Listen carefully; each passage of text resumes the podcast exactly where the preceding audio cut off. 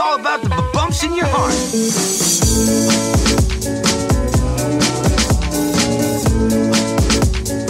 Hola Local Guiders, bienvenidos al episodio número 74 del podcast de localguidegrancanaria.com, tu guía local de Gran Canaria. Aquí te vamos a proponer planes que hacer y sitios donde comer en Gran Canaria. Esto por norma general. En el episodio de hoy te vamos a hablar de hoteles de Las Palmas de Gran Canaria, hoteles especiales, hoteles urbanos con encanto y, que se puede decir que son prácticamente únicos en, en el mundo por las características que te vamos a explicar a continuación. Empezamos por el hotel Suites 1478, que realmente es una casa emblemática antigua, está ubicado en el barrio de Vegueta, justo donde al lado de la Catedral de Canarias y donde se fundó eh, Las Palmas de Gran Canaria. El hotel se caracteriza por, pues además de, su alta orientación al cliente y servicio, pues que son pequeñas suites, son, si no me equivoco, un total de nueve habitaciones y está rodeado de arte contemporáneo, o sea, de, arte de todo tipo, eh, obras de arte, cuadros, esculturas, eh, figuras, em, en, cada rincón del hotel, lo cual es bastante diferente y, y dimensión. Anteriormente tenía un restaurante a la carta, pero a día de hoy solo tiene pues desayuno buffet que por cierto nosotros lo, ofrecemos en nuestra web, en el apartado de desayunos de, de qué comer de localguidegrancanaria.com. Tenemos una promoción especial de mm, desayuno para dos personas por 30 euros, un desayuno buffet que hay que reservar y por venir de nuestra parte, por cierto, te van a invitar a una mimosa por persona. Eh, te lo vamos a dejar también en la descripción del, del, episodio por si te interesa, ¿vale? Después de este inciso, pues te decimos que los servicios del hotel básicamente se centran pues, en ofrecerle al cliente todo lo que necesite, más este de super desayuno buffet y carta de, de tapas y snacks, solo para huéspedes, pero el desayuno, como te decimos, bajo reserva puede ser para clientes externos también. Pasamos al siguiente hotel, es el Hotel Santa Catalina, es el más antiguo de Canarias y por tanto de Gran Canaria. Fue inaugurado de los que están abiertos a día de hoy, por supuesto, porque eh, muchos abrieron a lo mejor antes, pero no siguen en funcionamiento. Este fue inaugurado ni más ni menos que en 1890 y se encuentra en la zona de Ciudad Jardín. Actualmente está gestionado por la cadena Barceló, le ha hecho una pedazo de reforma eh, y una de las apuestas principales del hotel es su, gastronomía. Tiene eh, dos restaurantes que destacan, entre ellos el restaurante Poemas de los hermanos Padrón, que son dos tinerfeños que tienen estrella Michelin en la isla vecina y han abierto un restaurante en este hotel. Eh, tiene menú de degustación y también puedes pedir a la carta. Por otro lado está el restaurante La Bodeguita, que está muy rico, no es estrella Michelin, pero se come muy bien. Bodeguita 1890, año en el que se inauguró el, hotel. Eh, como te decimos, el, hotel está en la zona de, Ciudad Jardín, es decir, que tienes el muelle deportivo a pocos pasos y tanto eh, la zona de, de las canteras y el puerto a, pues a unos 15-20 minutos a pie y lo mismo con la zona del barrio de Triana, con lo que su ubicación es excelente si quieres conocer a pie la ciudad.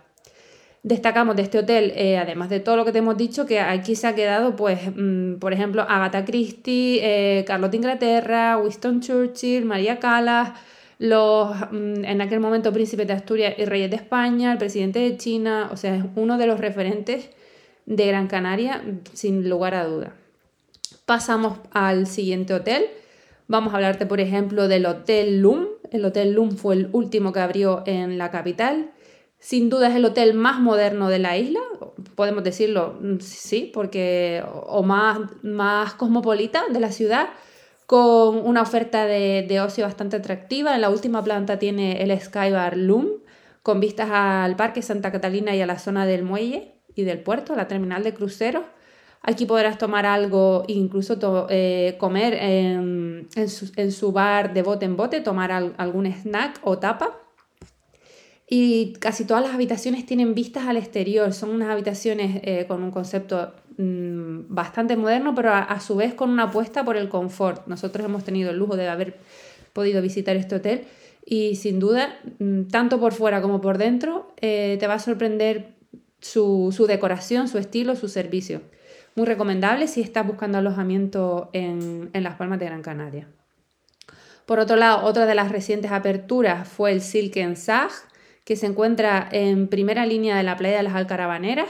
Es un hotel con una fachada de cristal súper moderna que imita las olas del mar. Y en la última planta también tiene un rooftop bar que, que los fines de semana suele tener música en vivo y brunch, con lo cual otro sitio eh, cool para quedarte en Gran Canaria. Por último, no nos vamos a extender mencionándote todos los hoteles de la capital, sí que queremos destacar los que, los que nosotros consideramos especiales y diferentes.